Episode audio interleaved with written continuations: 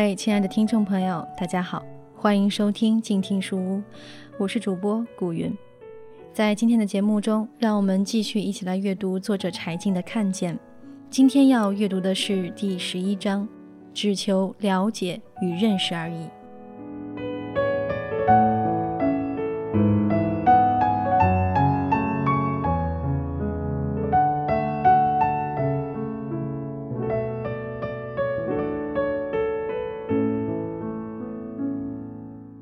二零零六年两会期间，网上有段视频热传，是一只猫被一个穿着高跟鞋的女人踩死的过程。视频里，她脸上带着笑，照着她的眼睛踩下去。那只猫的爪子微微举起，无力地抓挠，直到被踩死。他踩的时候面对着一个摄像机，录下的视频被拿来在网上收费观看。当时在忙两会，不及细看。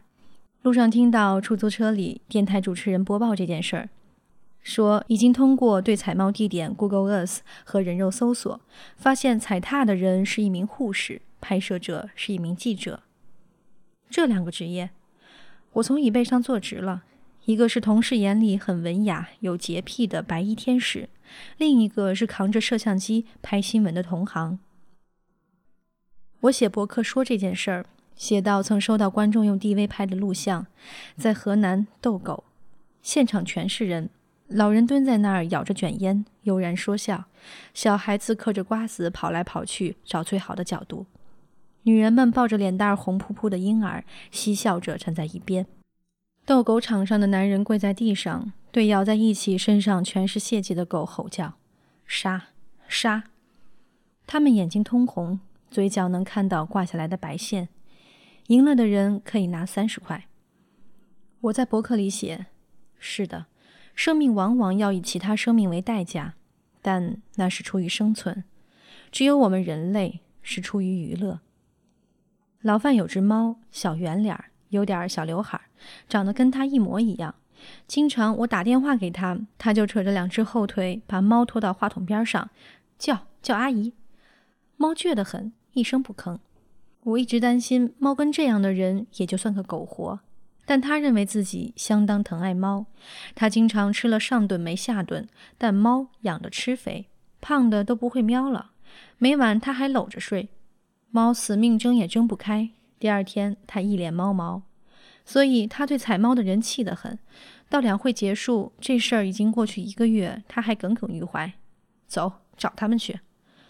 直到那时，采猫的人、拍摄者、组织买卖者都没有接受过媒体采访。也有人说，过去这么长时间的事儿了，还是新闻吗？还做吗？老范和我都没有上过新闻学院，就靠直觉和欲望来判断，觉得新闻和时间不见得有必然的关联，就是观众想知而未知的东西。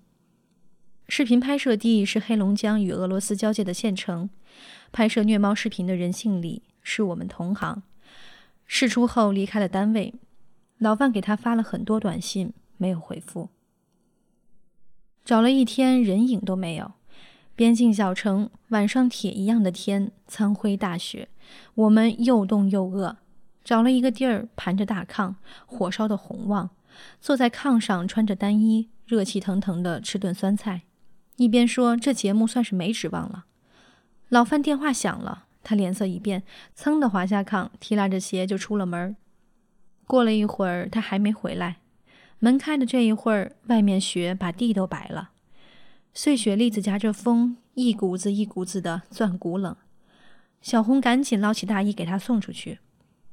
老范还站在雪地里接电话，披上衣服，下意识地说声谢谢。对方听见问怎么了，他说：“哦，没事儿，同事给送衣服。”对方沉默了一会儿，说：“你刚才一直没穿大衣，站在外头。”“哦，一看到你电话，我忘了。”他说。李就这样接受了采访。这个光头坐在我对面，一根烟闲着，粘在嘴角，悬悬不掉。新闻调查这样的节目，隔了一个月才来做，肯定不是光台谴责的。问吧，越尖锐越好。他对杀死一只猫没有兴趣。也不享受虐待的过程。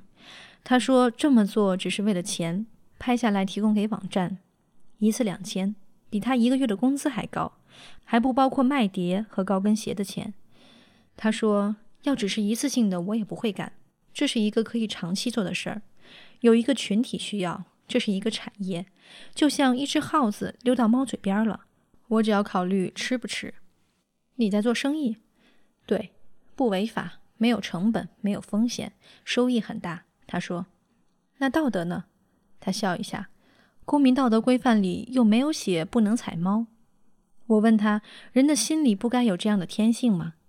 他说：“刚开始看的时候有一点点感觉，然后就麻木了。”说完，眼睛不眨地看着我。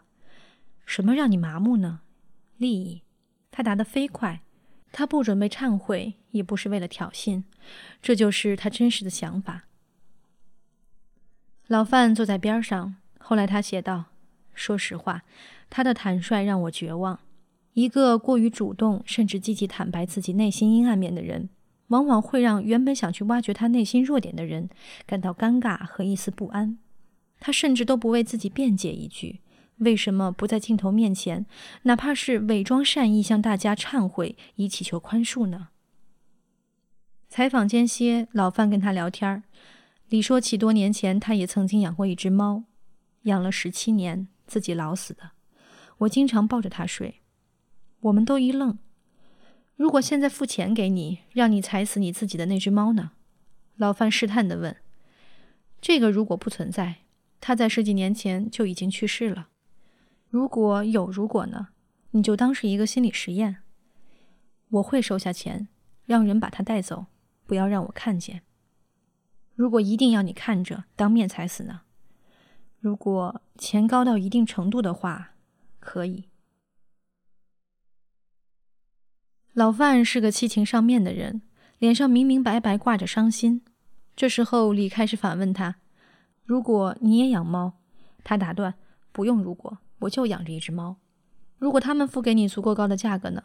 绝不可能。”他说的斩钉截铁：“五百万，绝不会；一千万，不会；五千万，不会。”一亿，他脸上像有个顿号一样，很短的迟疑了一下。不会，他回答。他诡谲的笑了笑。如果更多呢？总有一个能打动你的点吧？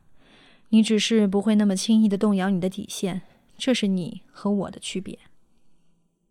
知道我们要做这期节目后，有人在我博客留言：我们要维护一条道德的底线。那条底线是对生命的尊重。一个社会是有规则的，而不是随性而为，不是暴力、滥交、背叛、屠戮。在同一页的留言里，另一个人说：“到底什么是道德的底线呢？”曾经有人问过我，我说：“因为每个人的道德观不同，所以这个底线是没法规定的。”他说：“至少要有个底线嘛，像孝敬父母什么的。”我说：“每个人的处境不同，遭遇不同，所以想法不同。你怎么知道你的底线就一定是别人的底线呢？”他没再回答。采访完，深夜里，我和老范人手一本日记，埋头刷刷写，面对这让人迷惑的古老问题：道德是什么？孟子说：“人就是道德。”那么，什么是人？他说：“恻隐是人之端，但恻隐是什么？对象是谁？在什么范围内存在？每个人有自己的理解。”我写过诺贝尔和平奖得主德国医生施韦泽的故事。他在非洲丛林为黑人服务五十余年。他在书里写道：“无论如何，你看到的总是你自己。死在路上的甲虫。”它是像你一样为了生存而奋斗的生命，像你一样喜欢太阳，像你一样懂得害怕和痛苦。现在它却成了腐烂的机体，就像你今后也会如此。在那篇文章的最后，我写道：“如果我们对一只猫的死亡漫不经心，我们也会同样漫不经心地藐视人的痛苦和生命。”李的同事说，他曾经救过四个人。高速公路上发生车祸，四人受重伤。他路过，把几人陆续送到医院。我问他，他说因为看不过去。但他对一只猫的死不以为意。网上说我杀了猫，接下去就会杀人，杀完人就会变成希特勒，搞种族灭绝。他笑了一下，说：“其实对动物不好的人不一定对人不好，对动物好的人也不一定对人好。”采猫的视频被放在一个叫 Crush Word 的网站上，这个网站一个月的注册量超过四万。事发之后，李听到了无数的声讨，可他收到的信里还有一些是通过新闻报道知道他的地址后向他买光盘的。不要以为他们离你很远，他们当中有官员。有商人，什么人都有，他们就是你生活里的普通人。他说：“事件过去之后，这个市场还会存在，因为需求存在。”他解释说：“因为如果规则只是道德的话，人的道德底线是不一样的。假如当时这个行为是犯法的，有明确的法律规范，你觉得你会做吗？”我问：“不可能，绝对不会。”这个底线坚决不能超越。十九世纪初，英国有人提出禁止虐待马、猪、牛、羊等动物，提案在国会引起巨大争议，最终被下院否决。这是人类历史上首次试图从法律上肯定动物以生命体存在。一八二二年，世界上第一个反对虐待动物的法案在英国出台，之后陆续有一百多个国家通过反虐待动物法。不过，中国目前还没有此项法律。美国最高法院的大法官霍尔姆斯说：“法律不是一个道德或是伦理问题，它的作用是制定规则。规则的意义不在于告诉社会成员如何生活，而是告诉他们在规则遭到破坏时，他们可以预期到会得到什么。”我问李看视频的到底是什么人，他说：“我不知道，知道我也不能说。”我们在杭州找 Crushword 网站的负责人 Gamas，他姓郭，名字、车号、住址、手机、照片都被人人肉搜索过，贴在网上。大风里，我们等到半夜，传达室的人指指堆在桌上的一厚摞报纸，已经十几天没人领过了，可能早搬走了，车也没在。第二天早上七点，我醒了，老范披头散发坐在对面床上，问我。咱们再去一趟吧。做新闻的人是赌徒，我通常赌完身上最后一分钱离场。他不是，他会把外衣脱了压在桌上，赤膊再来一局。老范上楼去他家那层看看，我没招没落等在一楼。十五分钟后，我收到他的短信，他家门开了，有人下楼了。我刚奔到电梯口，门就开了，里头三个人，一个老头，一个女人，还有一个男人。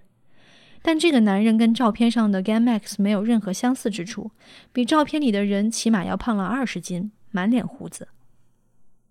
我不抱指望的迎上去喊：“郭先生。”他本能一应，反而我愣了一下，才说：“我是新闻调查的记者，想跟您谈谈。”他倒是平静，说到我公司吧。他说起自己的伪装，这一个月里不断有人敲他的门，给他打电话，威胁杀了他。采访前，他不断地强调自己出身文化世家，受过很好的教育，不像网上说的那样是一个低级的魔鬼。那为什么要让采猫视频出现在你的网站上？我问。他说：“这是一个恋足的网站，我是一个恋足者。”我跟老范对望一眼，没听过这个词儿。他解释：“恋足是一个有针对性的对人体脚部强化的爱。”我个人觉得，这可能是一种母系社会的遗留吧，就是一种对女权的崇拜。恋足欣赏美丽的腿部，把它当做一种崇拜物来崇拜。为什么对于脚的迷恋会引申出来踩踏？作为一种极端的分支，用这种方式来剥夺生命，他会感觉到一种权力的无限扩张，感觉到女权的一种无限释放，感觉到生命被支配。他反过来得到一种心理的满足。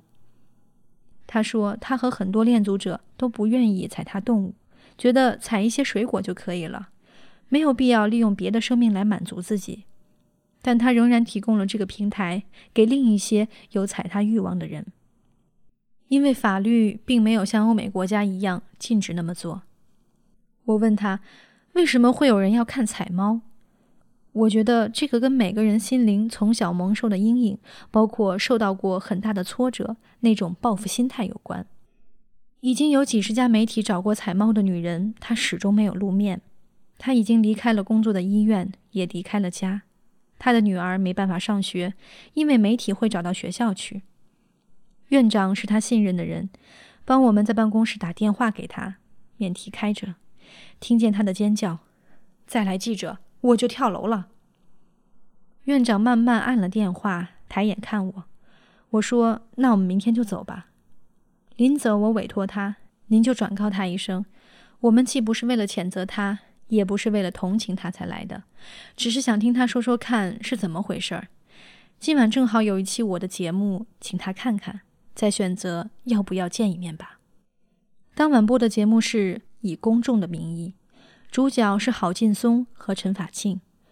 节目放完半小时，院长打来电话，说他同意见见你们，但只是见一面，不采访。约在一百公里外一个陌生城市的宾馆里。开门时我几乎没认出他，比视频上瘦很多，长发剪得很短，眼睛敏感，嘴唇极薄，涂了一线口红。我们说了很多，他只是有些拘谨地听着，说不。不采访。老范委婉的在试，他说的很客气。我见你们只是不想让你们走的时候留下遗憾。手机响了，他接了，突然站起身，啪一下按开电视，拿起遥控器，一个频道一个频道迅速往下翻。我们问怎么了，他不说话，眼睛盯着屏幕。一个电视节目刚播完预告片，要播虐猫的事儿。他一句话不说，眼睛盯着电视里自己的截图，面部没有做遮挡。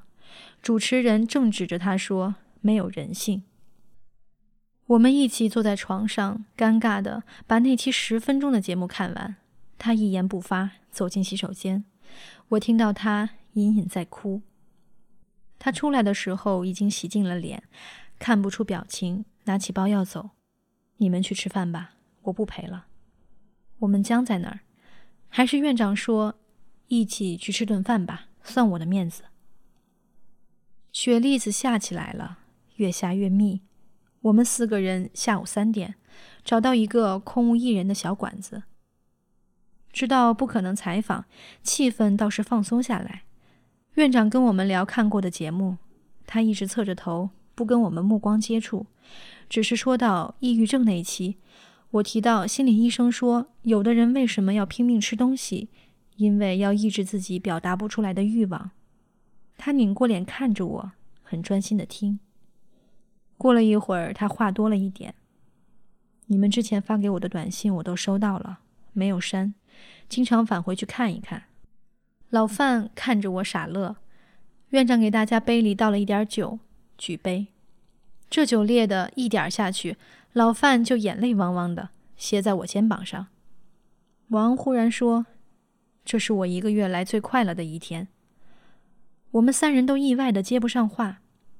他说：“事发之后，女儿被媒体围着，没法上学，他就一个人，一只包，离开单位，离开父母和孩子，四处走，不知去哪儿，也不知道未来怎么样。但看见老范的短信里有一句。”一个人不应该一辈子背着不加解释的污点生活，心里一动。下午很长很静，外头雪下得更紧了，漫天都是。我们喝了挺多酒，那之前我从没喝过白酒，但他有东北女人张罗的习惯，过一小会儿就站起身给每个人添满。他说这些年心里真是痛苦的时候没人说，房子边上都是邻居。他就把音响开得很大，在音乐掩盖下大声尖叫。我问过他的同事，知道他婚姻有多年的问题，但他从不向人说起。他的同事说他太可怜了，连个说的人都没有。我再喝就回不去了。我手臂通红，转着手里那个已经空了的玻璃杯，那就不回去了。他说，谁也没提那件事儿，但临走前，他突兀地说了一句。其实我也很善良很有爱心这件事只是欠考虑。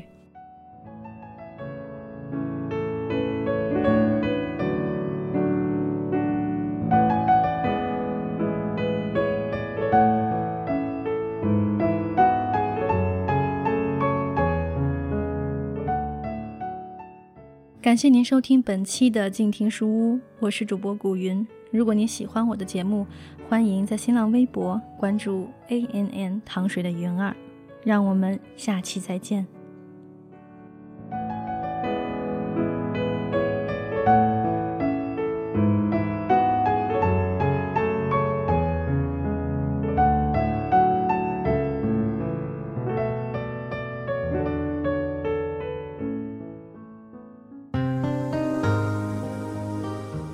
本节目由静听有声工作室荣誉出品，安静聆听，让心宁静，静听有声，聆听内心的声音。